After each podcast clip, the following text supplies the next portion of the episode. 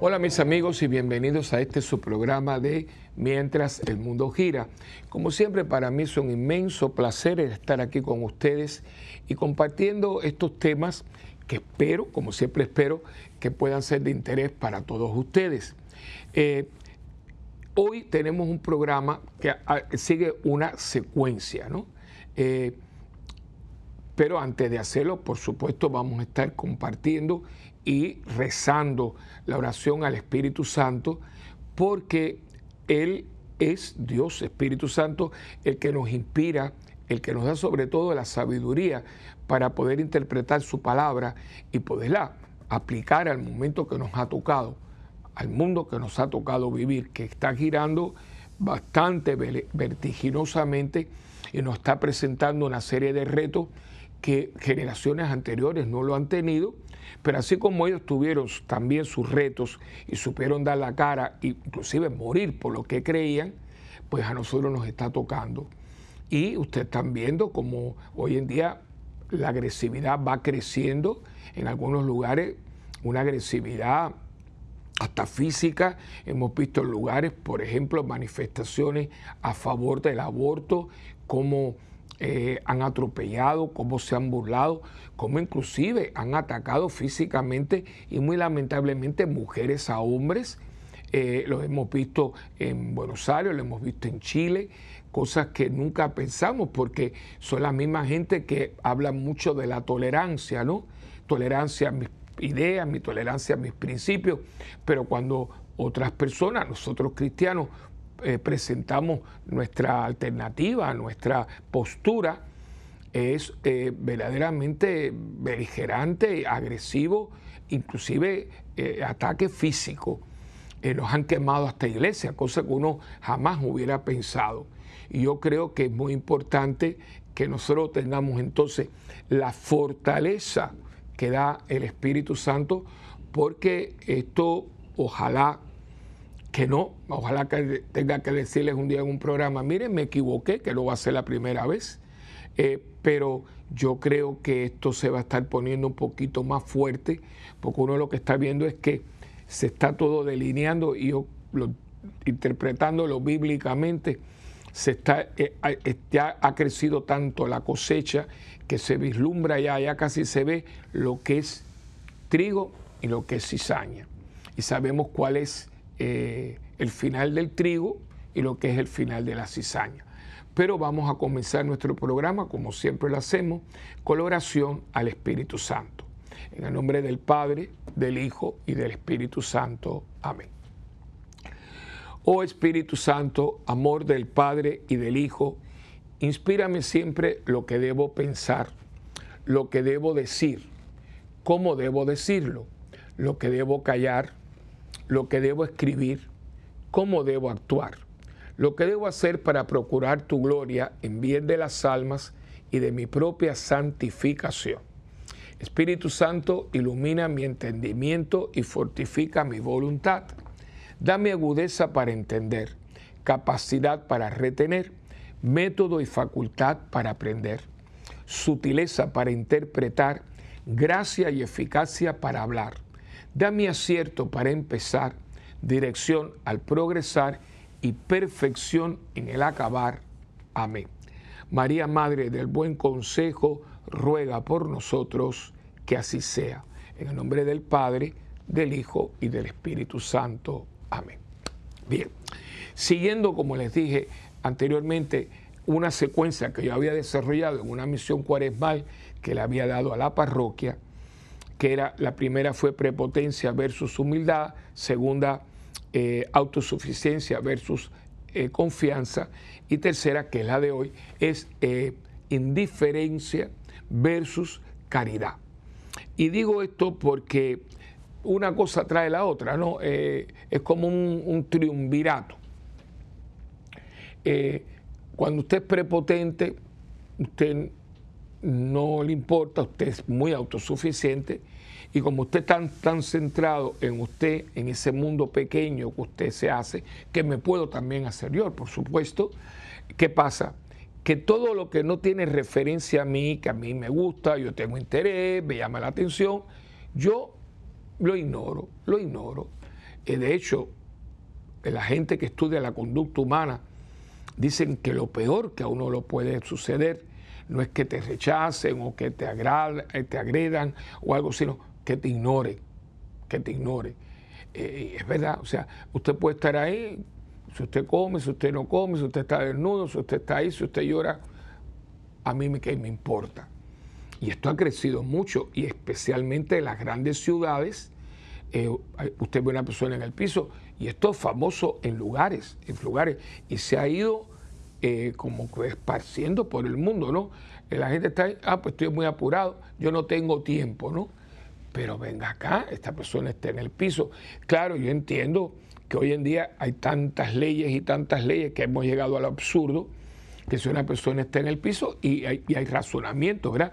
No lo troques porque a lo mejor el querer ayudarlo lo que va a agravar, o sea, si es un hueso, una cosa, el querer pararlo o asistirlo, puede ser que ese hueso que a lo mejor se astilló corte una arteria, claro, yo entiendo, pero por lo menos estar ahí, arroparlo, llamar a un número, hoy todas las capitales del mundo tienen un número eh, que aquí es 911, no para que vean, y hasta que llegue, o sea, asistir, no, y esto yo lo traigo a colación porque ya en un programa anterior, ya hace unos meses, eh, algo que pasó en Puerto Rico, y son cosas que eh, eh, yo, a mí me chocan tanto, hay cosas que yo todavía recuerdo, por ejemplo, yo creo que muchos de ustedes también, ¿no?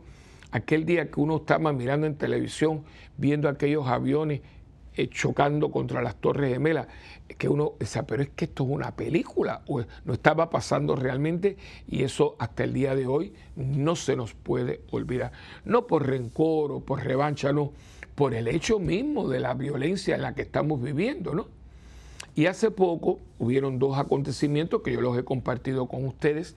Uno fue el asesinato de una joven asistente de veterinario que tenía una relación de 11 años con este, este caballero, este hombre, boxeador profesional, que estaba ya, tenía su mujer, no estaba casado, pero tenía una mujer fija con una niña, pero al mismo tiempo tenía una relación con ella de 11 años. Y ella, pues de pronto le informó que estaba encinta y él entonces planificó todo con un amigo de él. La citó, ella muy ilusionada, y cuando vino, él, como era boxeador, le dio, le dio un puñetazo que le dislocó la mandíbula, después con el otro la ataron con un alambre de púa, le inyectaron una inyección de, droga, la tiraron a una laguna, una laguna que está muy cerca del aeropuerto, un puente muy importante, muy bonita, muy cerca de mi parroquia, por cierto, y con la esperanza de que esa, esa laguna es muy grande y desemboca ya en el mar. Y la idea era de que se la fuera llevando la, marea hasta que desembocara en el mar. Pero Dios es grande. Y lo que pasó fue que fue combinando y cayeron en unos mangles. Y en esa laguna hay mucha juventud que hace los esquíes de agua. Y vieron, y entonces avisaron a la policía. Y yo me acuerdo de esto mucho porque yo había tenido como un día de reflexión y ha habido con las tres de las muchachas de los coros que me invitaron a almorzar a una cafetería y en ese momento estábamos en la cafetería y estaban los televisores puestos y de pronto veo que se hace un silencio y está todo el mundo mirando y yo veo estas lanchas de la policía, las, las motoras esas acuáticas, ¿no? Y digo, ¿y eso qué? Yo la verdad, usted no sabe lo que ha pasado. Digo, no, la verdad, no estoy al tanto. Pero es que están, eh, hallaron el cuerpo de Keishla porque ella había desaparecido. Entonces ya me hacen toda la relación y yo estoy viendo en televisión cómo están sacando del agua el cadáver y ahí empezó aquello que el país se paralizó, ¿no? Eh, y fue algo tan horrible. Y una de las cosas que uno le tocaba era cómo es posible que un hombre que estuvo viviendo con esta muchacha 11 años, que ella estaba llevando a su hijo y que miren todo, el golpe, un boxeador con un puñetazo, imagínate tú, una muchacha jovencita, atarla con alambre de púa, inyectarla con una, que pues habían ido a un punto de droga, comprar un, compuesto de droga. Entonces, ah, tiraron la, tiraron al, mar y le dieron un tiro para cerciorarle que estaba muerta. Y después dieron vuelta y digo, ¿y, no sentía nada? Eso es una. Eso fue hace unos meses. Todavía ese caso está, eh, sentencia y demás. Pero ahora, hace poquito, y yo lo hablé en un programa también anterior, en plena día, estos dos carros chocan, que no sé qué pasaba, uno salió con un bate y el otro con una pistola, le dio un tiro, y cuando el hombre cayó, no, no, contento con el tiro que le dio, que lo tiró al piso, sino lo acribilló a balazo, ¿no? Pero no es eso, no es eso, es que había un señor pasando por la acera del frente con su, su, su celular. Él iba caminando, ni se puso nervioso. Es como si aquello y esto, y esto era una cosa, no era una avenida, era una calle normal. Digo, pero cuán indiferente usted puede ser que están acribillando a balazo a una persona. Pero lo vemos todos los días. Y esto lo vemos, por ejemplo, la gente que viene el momento del almuerzo y saca su, su, almuerzo y empieza a comer, ¿no? El lunch aquí en Estados Unidos. Y yo, ah, yo, yo, uno mira, porque mi, mamá decía, tú siempre estás mirando, analizando esa mente. Digo, bueno, es que para eso tiene uno la cabeza, no solamente es para peinarse, ¿no? Yo digo, ¿y ya la gente no te brinda? Eh, yo me acuerdo, es que nosotros los del siglo pasado nos decía, cuando usted coma algo, usted brinda. ¿Usted gusta? No, no, gracias. En Puerto Rico, y esto de las cosas que bendito sea Dios no se ha quitado, no se nos ha ido, eh, cuando usted termina de comer en un restaurante y todo el mundo, gente de todo tipo, de toda clase social, todo el mundo lo tiene integrado. Es como está aquí, gracias a Dios. Cuando usted termina y usted pasa, buen provecho, claro. Ay, pero ¿por qué lo dice? Porque que le haga bien, que tenga un buen provecho. Pero antiguamente, si usted estaba comiendo algo y aquí se sentaba y decía, ¿usted gusta? No, eso no ahora. Digo, pero ¿cómo usted puede sentarse y ver a una persona al lado? Y fíjense que yo esto este ejemplo se lo he puesto mucho a la parroquia. Eh, digo, mire, si usted está en su trabajo, ¿no? Usted está en el trabajo y usted ve que cuando viene el momento, porque casi todo el mundo toma el almuerzo, el, a la misma hora. En algunos lugares a las 12, en otros lugares a la 1, otros un poquito más tarde, un poquito más temprano, pero es por alrededor del mediodía. Y usted trae su, su, eh, su lonchera, como le dicen aquí, que es una eh, hispanización de algo inglés, ¿no? El, lunchbox, ¿no? Pero entonces trae su, su, su cosita con el, su, el bolsito y usted ve que tiene un compañero al lado que lleva como cuatro o cinco días siempre lo mismo, unos pancitos con un poquito de lechuga, más nada, y que todo un poquito de agua. Y usted tiene aquí que su esposa es tan linda y tan buena que todos los días le hace un arroz, una carne, le pone esto, le pone un cosito de, de dulce para que cuando termine de comer, le pone un jugo. Y usted lo mira para el lado, usted no se da cuenta de que esta persona lleva días comiendo prácticamente unos pancitos con un pedazo de lechuga, con nada, no hay un pedazo de carne, no hay nada.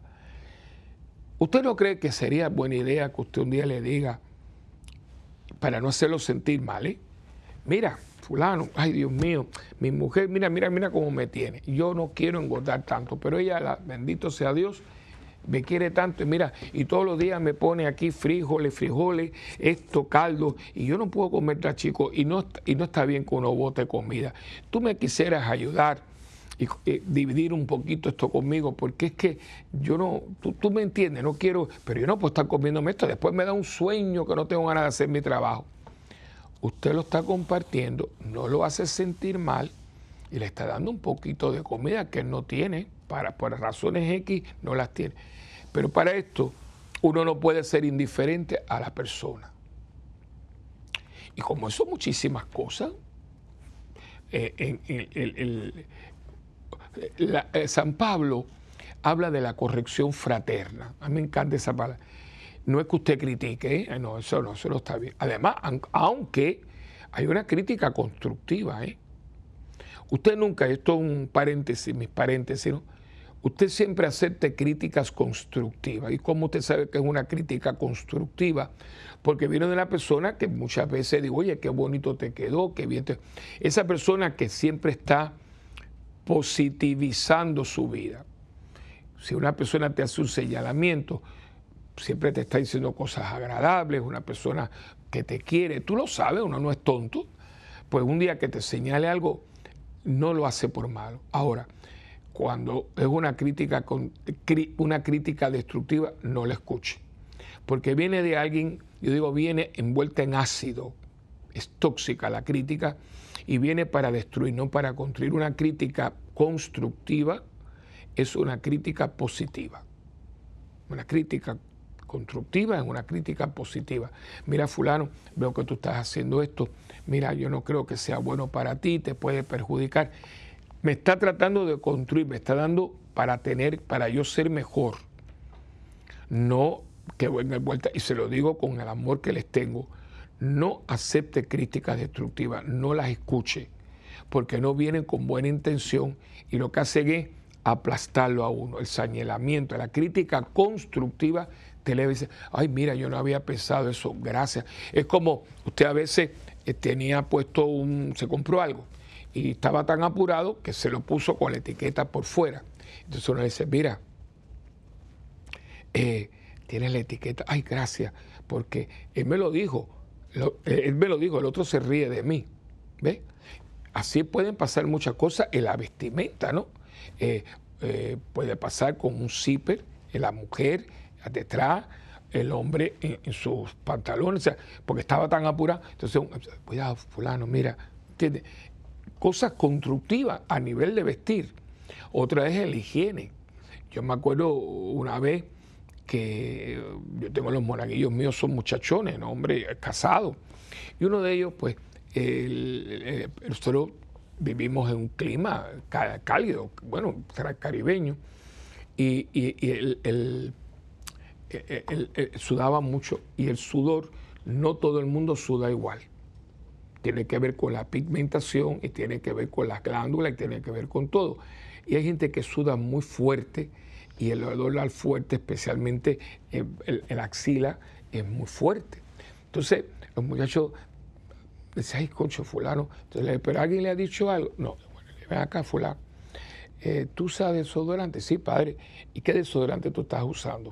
Hasta le digo, mira, tú, tu sudoración es fuerte yo te, puedo recomendar porque me acuerdo que cuando estaba en el seminario menor en Miami, nosotros tuvimos, eh, yo era un muchachón, teníamos el que el prefecto de nosotros había sido capitán en el ejército en Okinawa.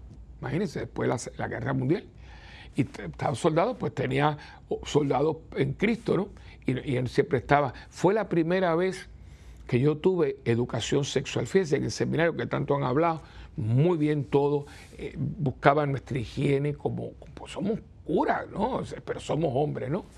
Y le dije, mira, y a mí eh, cuando era muchacho me recomendaron esta marca, especialmente para las personas que hacen deporte y todo. Ay, gracias, padre. El papá de él era ausente, pobrecito. Y después se fue y él me decía, padre, gracias. Otro, pobrecito, no se afeitaba, y el chico, pero ¿por qué tú no? Pues siempre parecía sucio y no, no, no era sucio. Estoy poniendo el ejemplo. Y es por esto, venía, esto aquí todo irritado. Le dije, mira, eh, yo te, eh, te recomiendo este, esta espuma de afeitar de esta marca. Eh, pues la novia se la regala todos los años.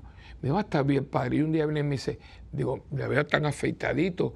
Y yo dije, eh, Ay, qué bien, se padre, me compré el, espuma de afeitar que usted me dijo. Padre, ya yo no tengo irritación y todo. Qué bueno, hijo, qué bueno. ¿Ve? ¿Por qué? Porque la indiferencia, acuérdense le estoy dando los, los tres le he dado la definición de la Real Academia Española en nuestro idioma, el castellano. ¿Qué cosa indiferencia según la Real Academia Española? Bueno, pues mire, es el estado de ánimo, oiga bien, en que no se siente inclinación ni repugnancia hacia una persona, objeto o negocio determinado. O sea, plin, plan, a mí no me importa y a mí no me interesa. Coja la definición, voy a repetirla otra vez. Eh, el estado de ánimo en que usted no siente inclinación, oiga, ni inclinación ni repugnancia hacia una persona, objeto o negocio determinado. Óigame, mire lo que está pasando.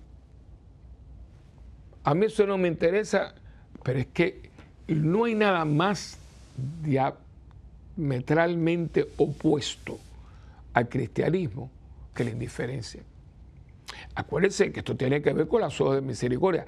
Acuérdense que esto tiene que ver con Mateo capítulo 25, que yo había dado en producción, espero que se pueda eh, puedan arreglarlo. Porque él había dado, y no lo voy a pedir que lo quiten, sino le había dado un texto, pero quiero añadir otro. Pero le había dado a ellos el capítulo 13 de eh, la Carta de los Corintios, que es la definición de la caridad, porque acuérdense que cada uno tiene, la prepotencia tiene la humildad, eh, la autosuficiencia tiene la confianza puesta en Dios y en el otro. la, la indiferencia es la caridad, ¿no? Y cuando usted quiere saber qué cosa es la caridad, usted pues lee eh, la carta a los Corintios, pero el capítulo 13, que es una maravilla. Pero les voy a agregar el capítulo 25 del juicio final de Mateo, donde ahí usted ve, ahí usted ve lo que le indiferencia. Hay que tener mucho cuidado, ¿eh? Porque todo lo que Mateo dice, esto, los de la izquierda, los que van al fuego, son la gente que lo tenía delante y no lo vio. Y no lo vio porque no nos han enseñado a ser sensibles. No estoy hablando de sensibilería, estoy hablando de tener sensibilidad. Pero como nos pasamos la vida encerrados en nosotros mismos, la autosuficiencia, y nos pasamos la vida en esta prepotencia, que yo todo lo puedo, yo todo lo hago, yo esto y lo otro, yo, yo, yo, la ley del yo, yo, yo, yo, yo, yo, yo, yo. Bueno, que llega un momento en que si no tiene que ver conmigo, a mí que me importa. Y usted lo oye a la gente, usted lo oye a la gente. Ah, bueno, a mí, eso, a mí que me importa eso, eso no es conmigo. Pero ¿cómo que no es contigo? O sea, ¿cómo tú puedes pasar? Mire, eso pasa mucho hoy en día en las luces, en todas las capitales. Hay gente pidiendo. Okay. Y hay gente dice, no, yo no le voy a dar porque eso es para droga, con lo que fuera. Vamos a empezar, vamos con que usted no quiere dar nada. Okay. Pero por lo menos no le ponga mala cara no le saque un signo grosero, no le suba la ventanilla. No, no. Usted mire un gesto, mira ahora no, un gesto suave, porque ese puede ser su nieto, ese puede ser su hijo. Cuidado, ¿eh? Cuidado. Porque usted no hay nada más socorrido que un día detrás del otro, ¿no? Y ese, resulta que usted hay un sobrino que hace tiempo que no lo ve y, cada vez que pregunta por él, su hermana, bueno, no, que está, que no sé qué. Y un día usted está en una luz roja, para y ve este muchachón que usted dice, ¡ah! y de pronto cuando usted viene a la ventanilla, es su sobrino, que su hermana no le ha dicho que está de ambulante buscando dinero para droga. Hay que tener mucho cuidado. La indiferencia es muy peligrosa porque hoy por ti, mañana por mí. Y estamos creando este mundo, claro, como estamos encerrados, todo lo hacemos por, eh, por Zoom, por la pantalla. Pero ven acá, usted está viendo una persona y la que está al lado, porque fíjese, a veces esa persona con la que usted está interactuando por pantalla está en un contexto que está hablando con usted, pero resulta que él está hablando con usted por pantalla, pero no está hablando con la persona que tiene a su lado, que puede ser su hermana, su abuelita, su padre, su, esposa, sus hijos. No, ese los ignora. Entonces, con usted por pantalla comparte y se ríe y hacen chistes y cuentan anécdotas. Y con la persona física que tengo al lado, no le dirijo la palabra. Hello. ¿Qué está pasando aquí? ¿Y cómo es posible que usted no se dé cuenta que una persona vive cuando usted ya está deprimida? ¿Cómo es posible que usted no se dé cuenta que su hijo está en droga? ¿Cómo usted no se da cuenta de que su hija está teniendo un comportamiento totalmente fuera de, lo normal y constructivo? Y yo creo que son cosas que ameritan, ameritan nuestra ocupación, que merita que por lo menos usted mire para el lado. Oye, ¿por qué ella hace tiempo que no me llama? ¿Por qué no le hago una notita? Yo, que soy del siglo pasado, eh, yo todavía hago, a mí me gusta mucho escribir con pluma de fuente. Eh, eh, mi secretaria Irma, mi querida secretaria Irma, que la quiero mucho. Eh, a veces me trae y dice, padre, usted puede hacer una notita. Y digo, para dice, no, padre, que usted tiene una letra muy bonita. No, yo no tengo una letra muy bonita. Toda mi generación tiene esa letra, porque, usted se acuerda, si usted es mi generación para atrás, ¿Se acuerdan que uno cogía y se llamaba caligrafía? Y hacía las bolitas y las cosas y las letras Palmer. Y era, era una asignatura. me acuerdo poner las letras aquellas tan bonitas. Entonces hacía una chaca, chaca, chaca, las bolas aquellas. Para, y yo tenía que coger eh, la, y era, era pluma de fuente, pluma de fuente. Y usted tenía tinta azul, azul eh, eh, royal, la tinta negra, y para, eh, se usaba una tinta para una cosa, era todo muy lindo. Y yo tengo unas tarjetitas de gracia. Hay personas, muchos de ustedes, que me dan ofrendas y se le agradezco mucho porque ustedes, por ejemplo, Casa Raquel, que ustedes me han oído hablar de Casa Raquel, que por, por cierto, yo nunca le, he puesto la dirección, porque Casa Raquel que está ahora es el único centro eh, provida, un centro de ayuda a la mujer, donde la mujer tiene otra alternativa que no es el aborto. También hay cursos de lactancia. Ese, esa casa fue eh, muy importante eh, cuando María porque como muchas mujeres perdieron todo, pues ahí se hizo un centro de acopio de eh, pañales, leche, polvo, medicina para los niños, una casa muy bonita. Eso fue una iniciativa de Dios que pudimos realizar una gran ah, hermana eh, que se llama Margie Lozada. Ella es, trabaja en una línea aérea, una mujer de Dios, que eso ha hecho mucho por el movimiento Pro Vida. Eh, y este servidor y aquello era una propiedad que nosotros reclamamos. Yo creo que él hizo una vez historia y finalmente dio, y eso es linda, el lugar es precioso y, eh, vive de, de, beneficios. Si usted quiere un día dar un donativo, mire, Dios lo bendiga, porque vive de donativo. Por supuesto que el gobierno no va a dar dinero para eso, ¿no? Y y algún político que sea católico, que a veces ellos tienen un dinero para hacer obras, porque siempre yo les doy los estados de cuenta, etcétera, ¿no? Y, cuando una persona, yo siempre le hago una notita y se la hago a mano, no, no, no, y no, no, no tengo mi firma, no. Yo, unas letras, agradezco mucho porque Ay, pero usted toma ese tiempo. Claro que sí, no puedo ser indiferente porque esa gente no tenía por qué.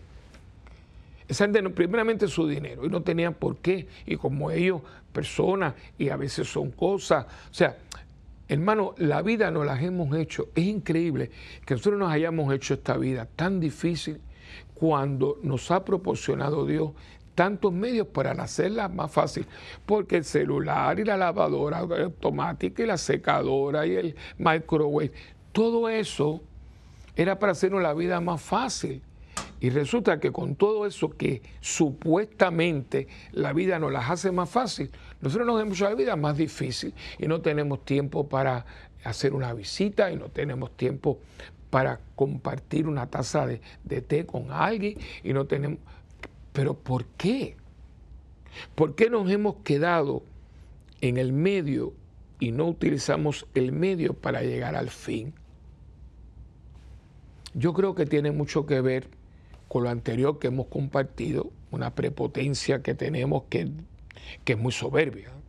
Segundo, una autosuficiencia que es totalmente infundada, totalmente sin sentido común, pues ya yo le expliqué en otro programa que de dónde yo estaba con autosuficiencia, que yo ni puedo respirar con el oxígeno, porque el oxígeno que estoy respirando ni lo he comprado, me lo dan, y si me lo quitan unos segundos, yo me muero aquí como un pollo. ¿Y de dónde yo salgo que yo puedo ser indiferente a la vida si yo dependo de todo el mundo? Y gracias a Dios que gente que se dio cuenta de esto, del otro y lo otro, yo estoy aquí hablando con ustedes. si aquella muchacha, Natalie French, hubiera sido indiferente a una sugerencia de una gran amiga, Mercedes Wilson, yo no estaría aquí. Pero se tomaron el tiempo, vieron que lo que estaba haciendo, y dijo, padre, ¿por qué usted no viene? Y, y fueron los medios que Dios utilizó.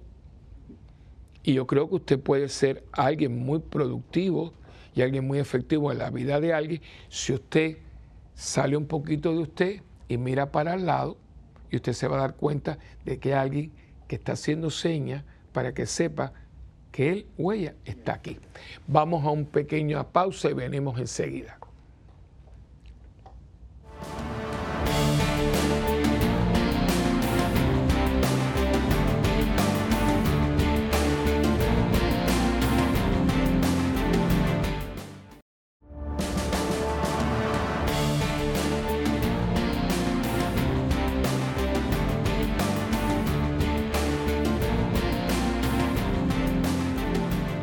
Bueno, pues aquí de nuevo con ustedes. En esta ocasión tengo dos textos que creo que les pueden ayudar mucho porque creo que uno complementa al otro. Eh, yo he optado por comenzar con Mateo, eh, con Mateo capítulo 25, eh, que en mi Biblia, todas las Biblias a veces tienen como un encabezamiento, en la mía así le llama el juicio de las naciones. Vamos a empezar porque el tiempo es bastante reducido. Dice, cuando el Hijo del Hombre venga, perdón, 25 del 31 en adelante, del 31 al 46. Cuando el Hijo del Hombre venga rodeado de esplendor y de todos sus ángeles, se sentará en su trono glorioso. La gente de todas las naciones se reunirá delante de él y él separará unos de otros como el pastor separa las ovejas de las cabras. Pondrá las ovejas a su derecha y las cabras a su izquierda. Y dirá el rey a los que estén a su derecha, vengan ustedes los que han sido bendecidos por mi Padre, reciban el reino que está preparado para ustedes desde que Dios hizo el mundo. Pues tuve hambre y ustedes me dieron de comer tuve sed y me dieron de beber. Anduve como forastero y me dieron alojamiento. Me faltó la ropa, me, faltó, me faltó ropa y ustedes me la dieron. Estuve enfermo y me visitaron. Estuve en la cárcel y vinieron a verme. Entonces los justos preguntarán, Señor, ¿cuándo te vimos con hambre y te dimos de comer? ¿O cuándo te vimos con sed y te dimos de beber? O cuando te vimos como forastero y te dimos alojamiento, o falto de ropa y te la dimos, o cuando te vimos enfermo o en la cárcel y fuimos a verte. El rey les contestará, les aseguro que todo lo que hicieron, y aquí yo lo subrayé, hicieron, por uno de estos hermanos míos más humildes, por mí mismo lo hicieron. Aquí el verbo clave es hacer, no pensar, no eh, aconsejar, no hacer. Luego el rey dirá a los que estén a su izquierda, apártense de mí ustedes que están bajo maldición, váyanse al fuego eterno preparado para el diablo y sus ángeles. Pues tuve hambre y ustedes no me dieron de comer Tuve sed y no me dieron de beber. Anduve como forastero y no me dieron alojamiento. Me faltó ropa y ustedes no me la dieron. Estuve enfermo y en la cárcel y no vinieron a visitarme. Entonces ellos le preguntarán, Señor, ¿cuándo te vimos con hambre o con sed o como forastero, falto de ropa o enfermo o en la cárcel y no te ayudamos? El rey les contestará, les aseguro que todo lo que no hicieron por una de estas personas más humildes, tampoco por mí lo hicieron. Esos irán al castigo eterno y los justos a la vida eterna. Este es el juicio final. Eh, este es el termómetro. Y aquí todo es tremendo, porque hay mucha gente que mucho golpe de pecho, que eh, sí, fantástico, es muy importante, hay que arrepentirse, hay que rezar, hay que ser hombres y mujeres de oración, pero a Dios rogando y con el mazo dando, porque a veces nos escudamos y con todo el respeto, la sacralidad eh, y, la, y, la, y la maravilla que es una vida espiritual. Pero una vida espiritual sin prójimo no es una vida espiritual. Y desgraciadamente como sacerdote conozco mucha gente que le gusta, ay sí, un rato de oración, una vigilia, y yo estoy de acuerdo totalmente con ellas porque las propongo, las, las, promuevo, pero son la gente que mismo, mira, vamos a venir a limpiar un patio, ay, pero no sé, pero ven acá, siempre hay un pero. Claro, como estamos en la iglesia, hay aire acondicionado, estamos sentados, claro, pero es, que las dos son partes. Yo les he explicado siempre la conexión que hay. Aquí tengo, yo creo que sí, también tengo un bolígrafo. Míralo aquí. Esto es una cruz. Míralo aquí. Y el, y, el, y el madero más grande, yo se lo he explicado, es este. Este es el más importante, es el más grande, el más alto.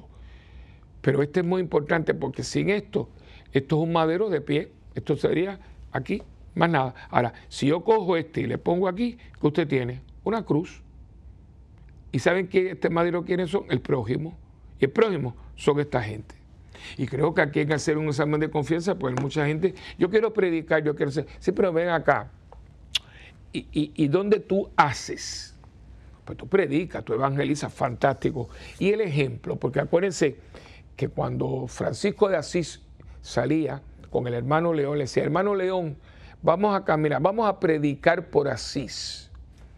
Si es necesario, hablamos. ¿Cómo que hablamos? Sí, porque vamos a dar el ejemplo.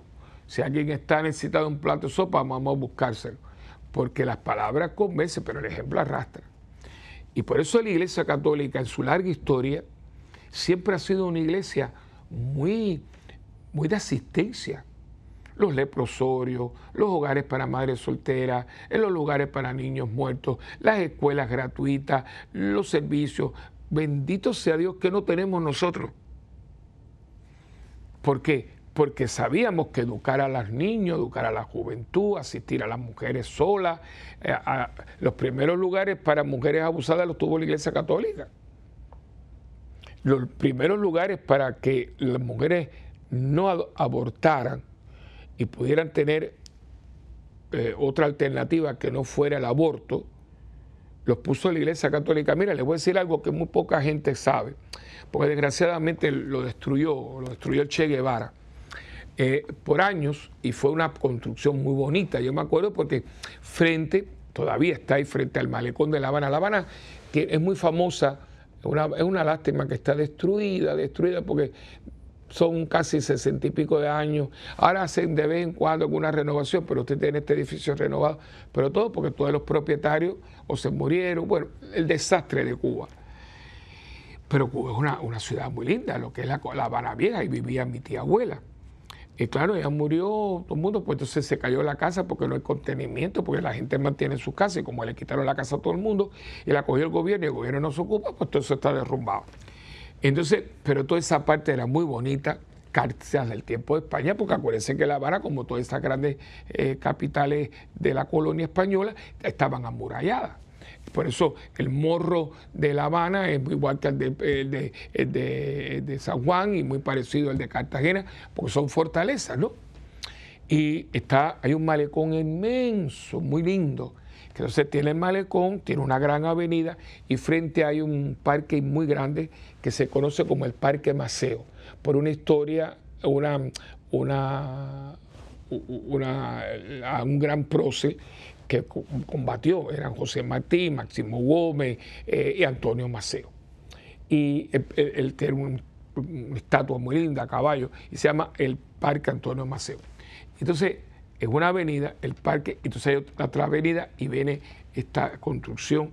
Cuando hay un hospital ahí eh, que el Che Guevara se le antojó, fue él se le ocurrió el cambio de moneda. Eso fue muy fuerte porque un día los cubanos se levantaron y le habían cambiado la moneda y el papel las monedas, que en un momento dado estuvo tres centavos el peso cubano por encima del dólar, ¿eh? Tres. Eh, de pronto no valía nada porque sacaron, cambiaron así de hoy para mañana y la gente, la gente cuando eso se fumaba mucho, prendía los cigarrillos con el dinero porque no valía nada. Y entonces él lo hicieron eh, presidente del Banco Nacional. Y él se le ocurrió hacer un Banco Nacional y derrumban este edificio, del cual voy a hablar inmediatamente, que se conocía como la beneficencia. Eso lo construyó un gobernador español, el gobernador Tacón, un gran gobernador español, que un hombre que se dedicó mucho a embellecer La Habana y a hacer edificios muy, muy emblemáticos. Y uno de ellos era, porque ya había problemas con las mujeres, fíjense, esto no es, un, esto no es nuevo. Claro, nunca hemos llegado a legislar eh, para que las madres puedan matar a sus hijos, ¿no? Y usted, ay padre, no lo diga así, pero eh, ¿qué otra cosa? Si yo me voy a un centro para que me saquen el muchacho y, muera, pues para que lo mate. Y ahora resulta que están por ahí legislando eh, un estado de la Unión Americana para que no solamente sino que 28 minutos después pero 28 días, ¿qué minutos? 28 días después lo puedan matar. Una cosa, que, esto es una cosa de loco, pero bueno. Entonces, pero esto no es nuevo, porque muchachas quedaban, lo que fueran, tipo novela de esa que uno ve eh, en la televisión. Y para que los niños no los mataran, eh, se le ocurre una casa de beneficencia para los niños y es muy famosa porque yo me acuerdo porque a uno le metía bien, si te portas mal te llevo para la beneficencia. Dicen que eso era muy malo, pero bueno. Y era, usted iba por la acera y había una puerta, yo la vi, yo la vi porque a mí me llevaban al Parque Maceo y uno cruzaba la calle, yo venía caminando de casa de mi tía abuela que decía mi abuela, venía con mi prima Rosy, veníamos porque nos llevaban a ese parque. Ahí habían también caballitos y cosas de esas, y veníamos todos, un paseo muy lindo, porque había un fresco, porque todo el, eh, venía por allá para la calle, ¿no? Y es mi niñez, que la recuerdo con mucho cariño, fue poquita, pero fue muy linda. Y entonces veníamos, y me acuerdo que entonces ahí estaban las puertas, era a nivel de la acera, unas puertas, que entonces las abría por la noche, me imagino que las mujeres, y ponían la cesta con el niño y el peso del niño hacía que virara esta, esta, esta, esta bandeja que estaba en la forma de un nene y había una monjita de las Hermanas de la Caridad de San Vicente de Paul, 24 horas, y el niño regea. Entonces tenía un calendario y le ponían el nombre del santo del día con un apellido. Eh, una familia muy famosa que, de hecho, hay una rama en Puerto Rico, eh, Valdés. Ellos regalaron, donaron su apellido para que todos los niños tuvieran un apellido. Y por eso todos eran fulano Valdés. De hecho, eh, Gonzalo Royo, un gran compositor cubano, hizo una zarzuela muy linda que se conoce como Cecilia Valdés. Son las tres grandes mujeres ¿no? en la historia musical, ¿no? Se hicieron tres zarzuelas, zarzuelas cubanas muy lindas. Una es Cecilia Valdés, María Lao, Rosa la China, María Belén Checón y Amalia Batista. Son cinco zarzuelas basadas en estas cinco mujeres legendarias.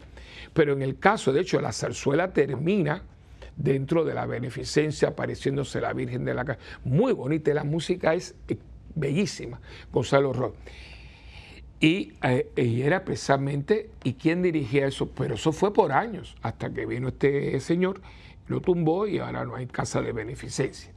Eh, como siempre, tumbando y cavando y no, poniendo. Ahora el, banco no resultó y ahora es un hospital. Eh, se llama Almejera. Pero eso no era la Almejera, eso era la casa de beneficencia es muy linda, una institución muy linda y muy necesaria, porque ahora hacer a dónde irán las muchachas cuando quedan en Cuba, eh, sabrá, solamente sabe Dios.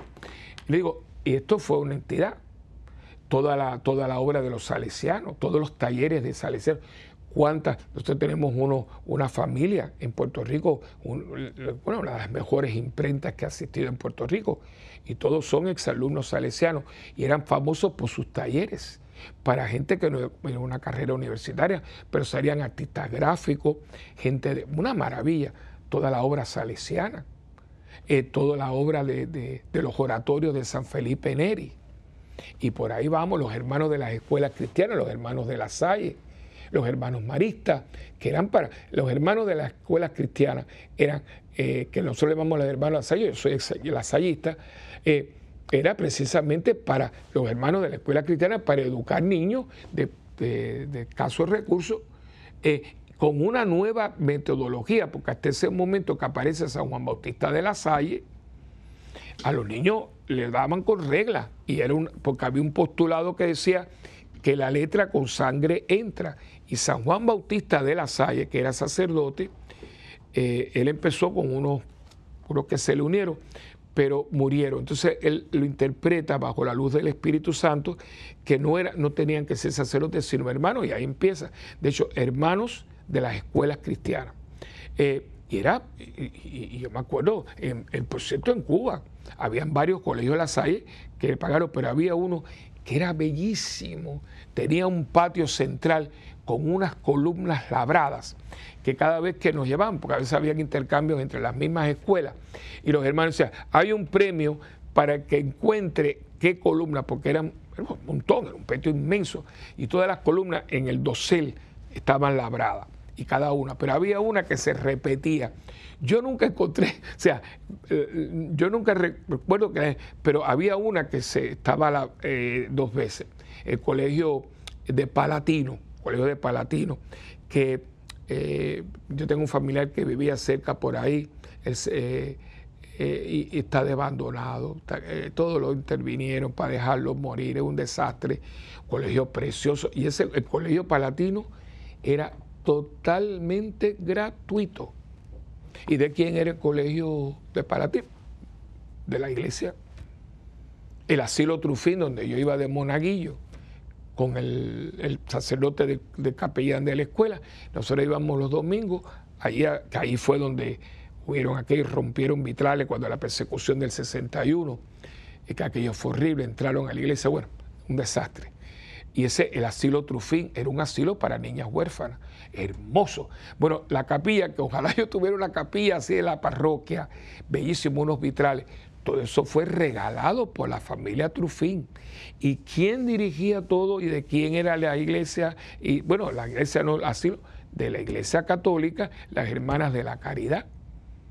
Eh, los asilos de las hermanas de los ancianos desamparados, donde usted puede buscar todas las casas del mundo y en ningún lugar los viejitos nuestros están más atendidos, más queridos que esas monjas que, en, Puerto Rico hay, hay cuatro asilos, en, en San Juan hay dos, uno en Cupé y el otro en Puerta de Tierra, que da al mar. Es inmenso, inmenso. Oye, cuando usted entra ahí, no es viejito en pijama, no orinado, no, no, no, no, no, no, no. Cuando la campana, todos bañaditos, todos su guayabera, los hombres a un lado, las mujeres, la comida, eh, en la capilla, la capilla que da para... es que son monjas son monjas, son curas, son laicos, católicos que tienen todas estas entidades.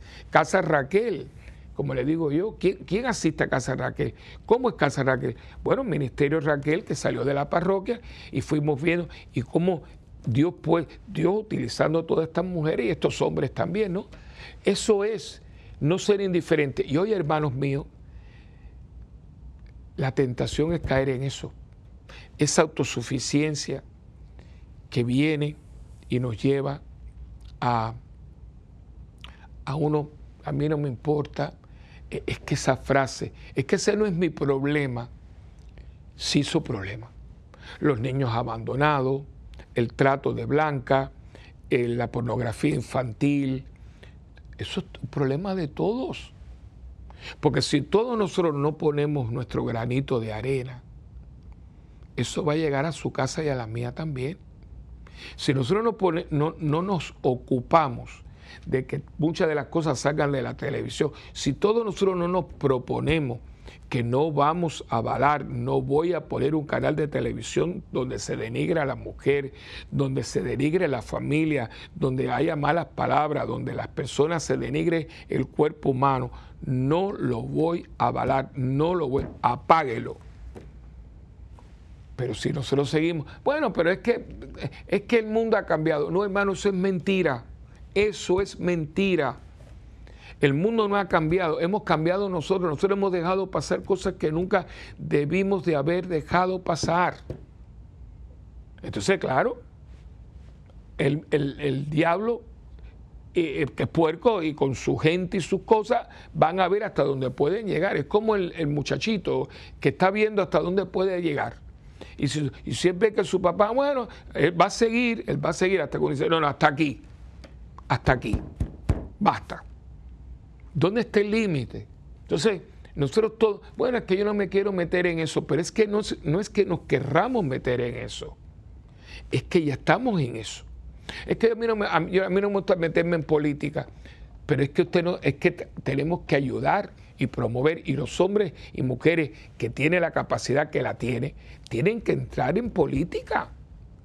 Porque si le dejamos esto a la gente que no cree en la luz eléctrica, los, vamos, van a matar.